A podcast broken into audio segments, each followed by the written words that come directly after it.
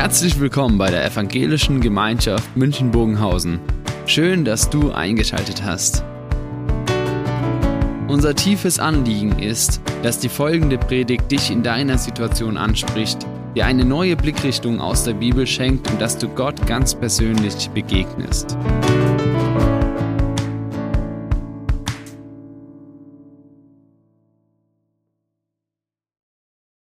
Verrechnet.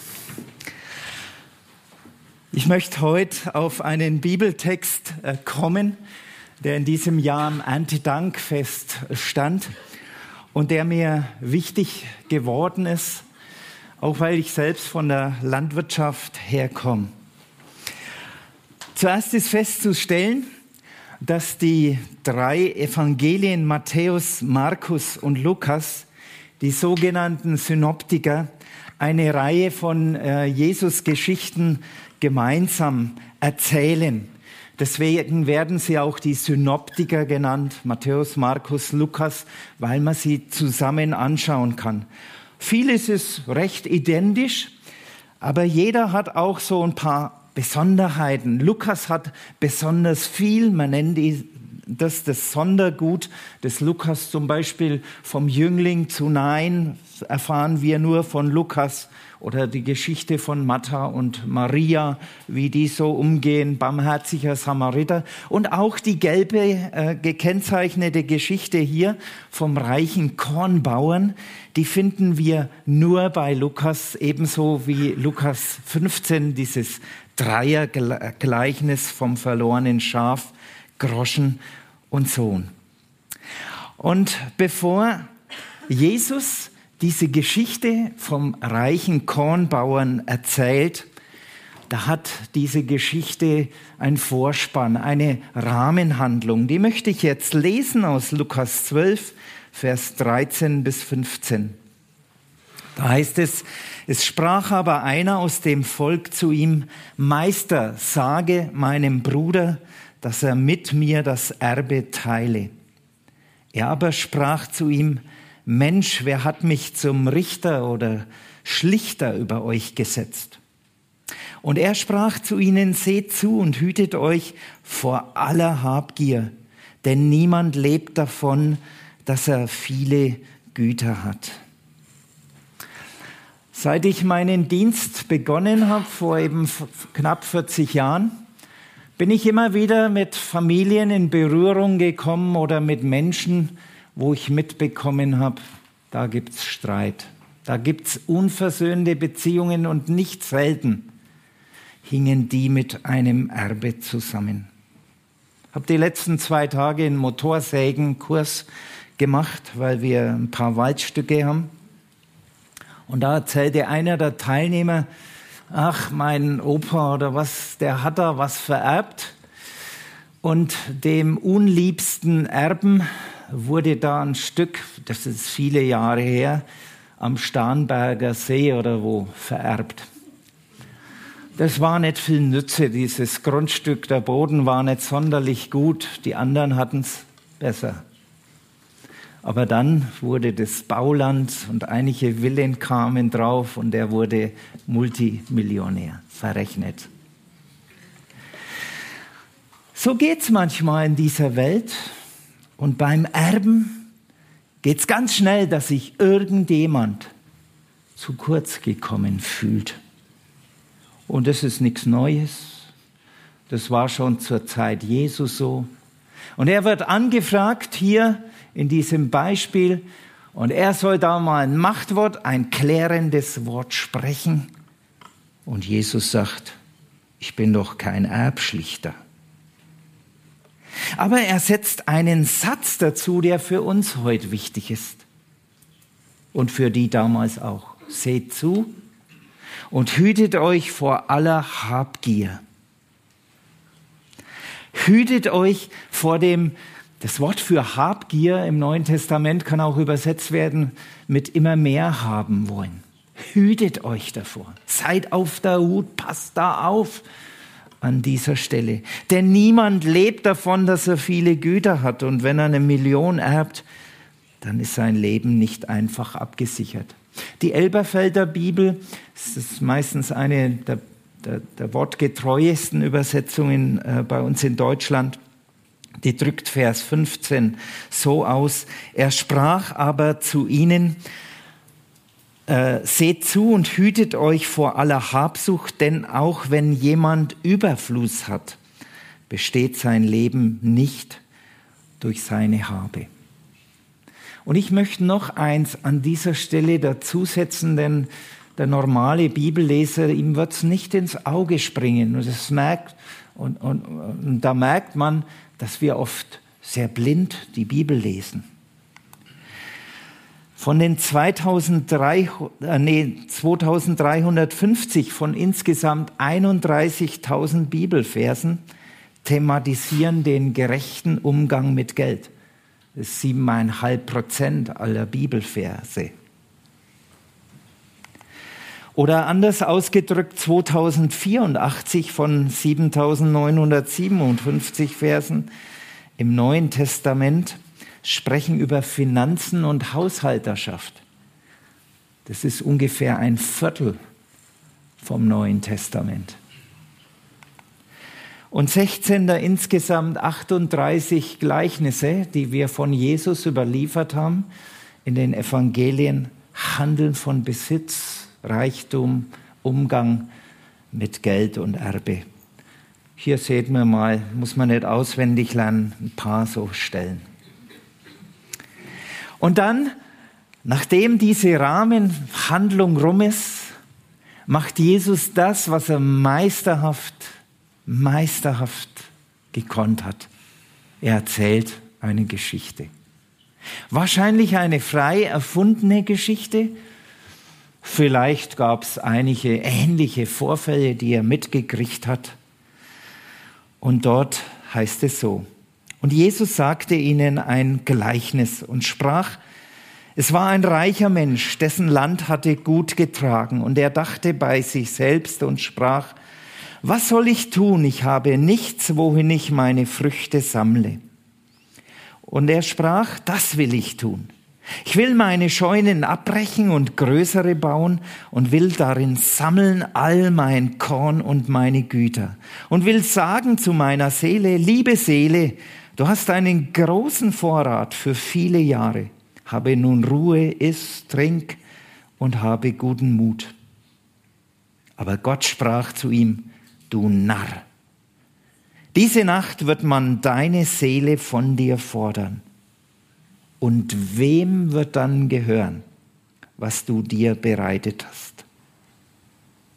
So geht es dem, der sich Schätze sammelt und ist nicht reich bei Gott. Armut und Reichtum. Zuerst ein paar Anmerkungen, wenn man das Ganze anschaut. Gleich im ersten Satz werden uns drei wichtige Basisinformationen verraten. Das Gleichnis spielt auf dem Land. Das machen verschiedene Begriffe deutlich. Das ist so der räumliche Aspekt. Es spielte nicht in der Millionenstadt München oder in Rio oder sonst wo, sondern auf dem Land. Das zweite ist ein zeitlicher Aspekt. Das Gleichnis handelt von einer speziellen Zeit kurz vor der Ernte. Da macht sich dieser reiche Bauer Gedanken, wohin er seine Ernte bringt. Das dritte, es ist ein sozialer Aspekt. Das Gleichnis spielt in der Oberschicht. Es war eben ein reicher Mensch, dessen Feld hatte gut getragen oder er erwartete reiche Ernte die Frage, wie der Mann dazu kam, ob er durch glückliche Zustände, durch Erbe oder durch sauren Verdienst reich geworden ist, wird hier in dem Gleichnis überhaupt nicht angesprochen, wird auch nicht getadelt. Aber die Worte Land, gut getragen, Früchte, Scheunen, Sammeln, Weizen, Güter, die führen in die bäuerliche Umwelt der Antike. In der Antike lebten die meisten Menschen auf dem Land von den Erträgen des Landes. Und die Erntezeit ist in jenen bäuerlichen Gesellschaften, die es damals so gab, vor Jahrhunderten, ein Höhepunkt im Jahresablauf. Wenn alles gut gegangen ist, dann ist die Ernte auch eine Freudenzeit. Wenn es nicht verhagelt hat oder durch Unwetter da eine Missernte gab, dann war Erntezeit wirklich Freudenzeit. Und dieser Bauer, von dem Jesus erzählt, der erlebt was absolut Erfreuliches, total positiv Überraschendes. Damit hatte er nicht gerechnet. Er war überrascht davon, dass die Felder so gut getragen haben in diesem Jahr. Der Mensch wird sozusagen unverhofft und unverdient reich. Er bekommt noch einen Zuwachs, obwohl er schon reich ist. Das ist ja was, was wir heute auch immer wieder beobachten. Wer schon hat, der kriegt noch mehr. Und wer nichts hat, dem wird auch das noch genommen. Der Bauer hat nichts genommen, sondern er hat etwas bekommen. Er hat sozusagen Glück gehabt. Gelucke, ihm ist was gelungen. Will man die Ausgangssituation in den Kontext einer heutigen Industriegesellschaft übertragen, dann ist es vielleicht so, wie wenn ein großer Acker plötzlich zu Bauland wurde, wie bei dem Beispiel am Starnberger See. Und ein gut situierter Mensch wird auf einmal nach oben befördert. Und nun kommt etwas Interessantes und Jesus macht es meisterhaft. Er kleidet diese Geschichte in ein Selbstgespräch. Vor wichtigen Entscheidungen, vielleicht kennt das der eine oder die andere von uns, da führen wir manchmal so ein innerliches Selbstgespräch, manchmal so halblaut vor uns hinmurmelnd, aber öfter vielleicht gedanklich. Jesus, der Meistererzähler, der greift zu diesem Stilmittel und da wird etwas von der Innenwelt dieses reichen Bauern deutlich, was innerlich in ihm vorgeht. Es ist sozusagen ein Gespräch, das er vor der Ernte mit sich selber führt. Der Bauer durchdenkt die Lage, was ist jetzt zu tun, die zu erwartenden Erträge passen nicht in meine Scheune, es muss aber fachgerecht gelagert werden, die Ernte, und er beschließt, die notwendigen Maßnahmen zu ergreifen. Er handelt gegen, äh, äh er, er handelt, wie es damals in der Antike eben üblich war, und Hand aufs Herz, das macht man doch bis heute so. Dass man vernünftig mit einem gesunden Menschenverstand da rangeht und sagt, meine Scheunen sind zu klein, muss ich neue bauen, größere bauen. Da kommt der Bauer drauf. Er trifft eine vernünftige, eine logische Entscheidung. Er ist ein tüchtiger Landwirt. Ihm kann man nichts vorwerfen. Wenn wir genau lesen, steht kein Wort im Text, dass er geizig war, oder hartherzig oder ein Wucherer und zu viel Zinsen verlangt hat. Ob der Bauer den armen Menschen seiner Umgebung was zukommen ließ, das wird weder gesagt noch wird gesagt, dass er es nicht getan hat. Jesus scheint nicht darauf abzuzielen. Es geht in diesem Gleichnis mehr um das Wort sammeln. Das Wort sammeln kommt in dem Selbstgespräch übrigens zweimal vor. Sammeln, lagern, anhäufen. Manche denken jetzt sofort dran, unsere Vorfahren waren Jäger und Sammler. Hm. Aber nicht nur unsere Vorfahren. Ich schaue mal ein bisschen in unsere Jetztzeit. Da gibt es Lehrer und Lehrerinnen, die sammeln gute Unterrichtsideen und Medien. Früher hat man immer gesagt, eine Hauptschullehrerin erkennt man dran, dass sie alles einlaminiert, jeden Käfer, jede Ameise, jedes sonst, um den Kindern was zeigen zu können. So was macht man ja heute nicht mehr. Büro- und Verwaltungsangestellte, Studierende und Dozenten hatten einen Sammelordner. Der moderne Begriff heißt nicht mehr Sammelordner, sondern Datei. Kennt ihr das? Dateien sind die modernen Silos, die Getreidesilos. Datenspeicher, nicht mehr Megabyte, nicht mehr Giga, sondern Terabyte. Und ich weiß nicht, was danach kommt. Das sind die heutigen Rechner und Datenspeicher. Das Gleiche gilt natürlich, und in München wird man das viel finden, Bibliotheken. Das heißt, das, wo man Bücher hinstellt, das ist eine Bibliothek, so heißt es übersetzt vom Griechischen. Natürlich auch, das ist heute auch, heute heißt es Wikipedia oder Internet macht es möglich. Noch mehr Wissen, noch mehr, was man da an Wissen sammeln kann.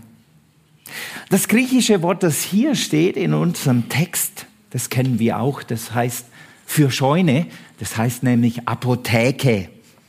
Apotheke, ja.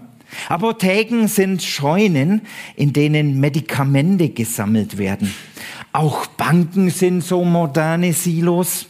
Äh, dort wird das Geld gesammelt und äh, gehortet und verwaltet. Die gesamte Wirtschaft, die wir haben, ist eigentlich so eine Sammel- und Lagerungswirtschaft. Und auch wenn man heute gar nicht mehr gern so Dinge auf Lager hat, so hat uns die Corona-Zeit und manche Lieferkettenengpässe wieder gelehrt, wir sollten doch wieder was lagern und sammeln. Und damit sehen wir, es gibt auch so moderne reiche Bauern und wir sind noch gar nicht so weit weg. Der Mensch ist immer noch der gleiche geblieben.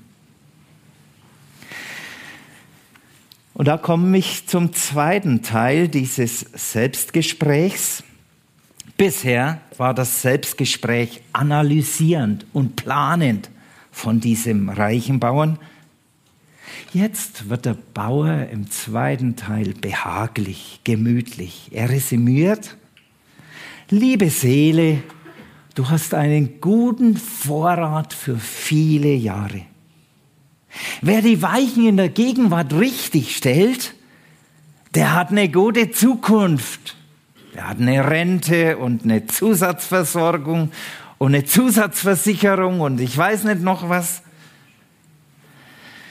Der Bauer ist dort, wo viele hinwollen. Er fühlt sich abgesichert. Das ist überhaupt der Deutschen liebstes Gefühl, das Grundbedürfnis nach Sicherheit. Wir haben ein Jahr in den USA gelebt. Da ist das Grundbedürfnis Freiheit. Nur kein Zaun ums Haus rummachen. Offener Auslauf, Zaun ist Begrenzung, keine Grenze, grenzenlos. Das Land der unbegrenzten Möglichkeiten ist ein ganz anderer Grundwert. Von Urzeiten her hat der Mensch eine Sehnsucht aber auch nach Sicherheit. Und in der Neuzeit hat dieses Sicherheitsdenken noch enorm zugenommen, weil in Industriegesellschaften das immer noch so ist, dass wir eine Risikogesellschaft sind. Damals gab es Risiken und heute gibt es Risiken.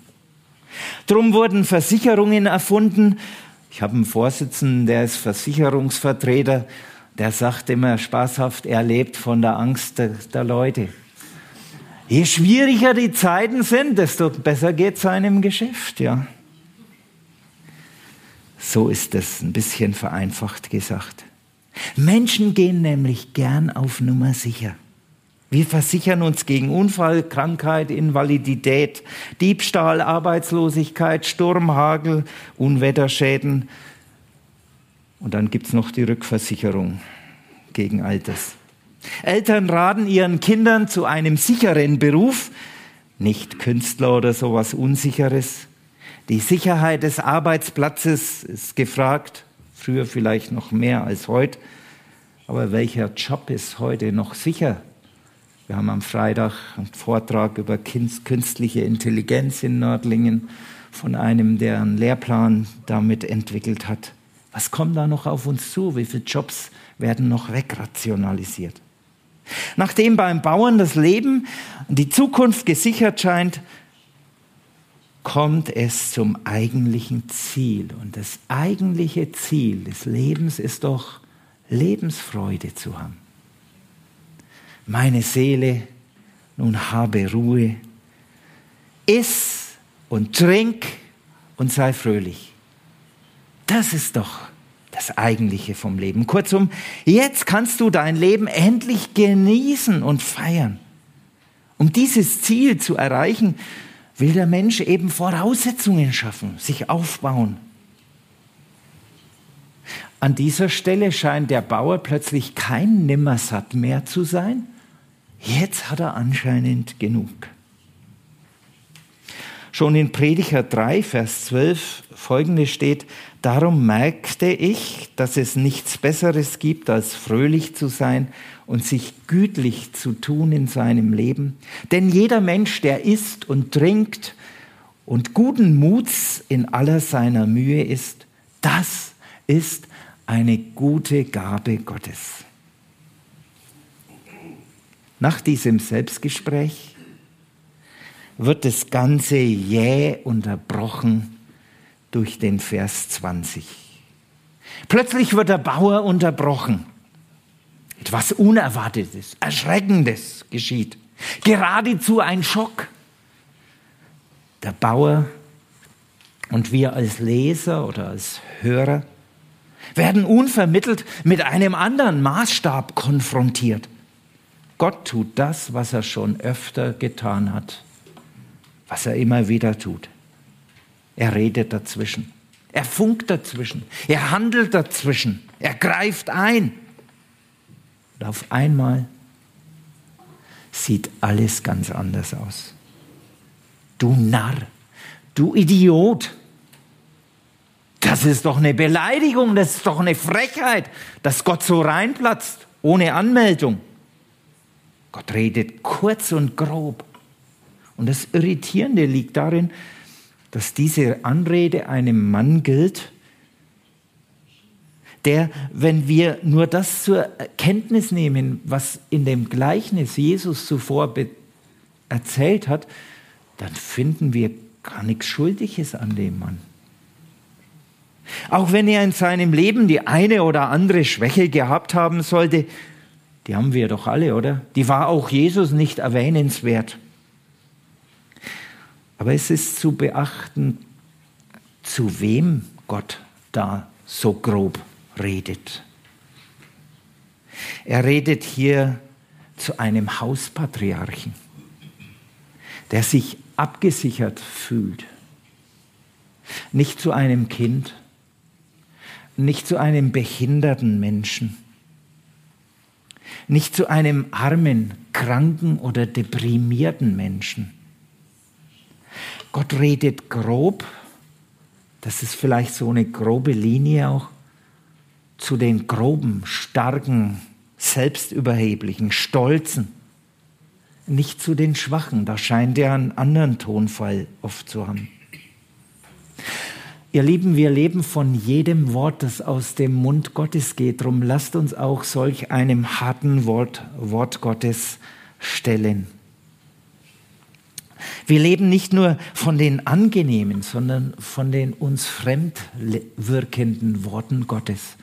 Ich möchte euch Mut dazu machen, auch das Alte Testament zu lesen, manches Unbequeme zu lesen und zu beherzigen. Schlimmer noch wäre es, wenn Gott schweigen würde zu allem. Hier wird deutlich, Gott setzt letztlich das Ende des Lebens. Das kann auch mitten im Leben drin passieren. Dann, wenn es noch gar nicht erwartet wird. Wenn wir es als viel zu früh empfinden, und das tue ich auch oft, wenn ich so plötzliche Todesfälle mitbekomme.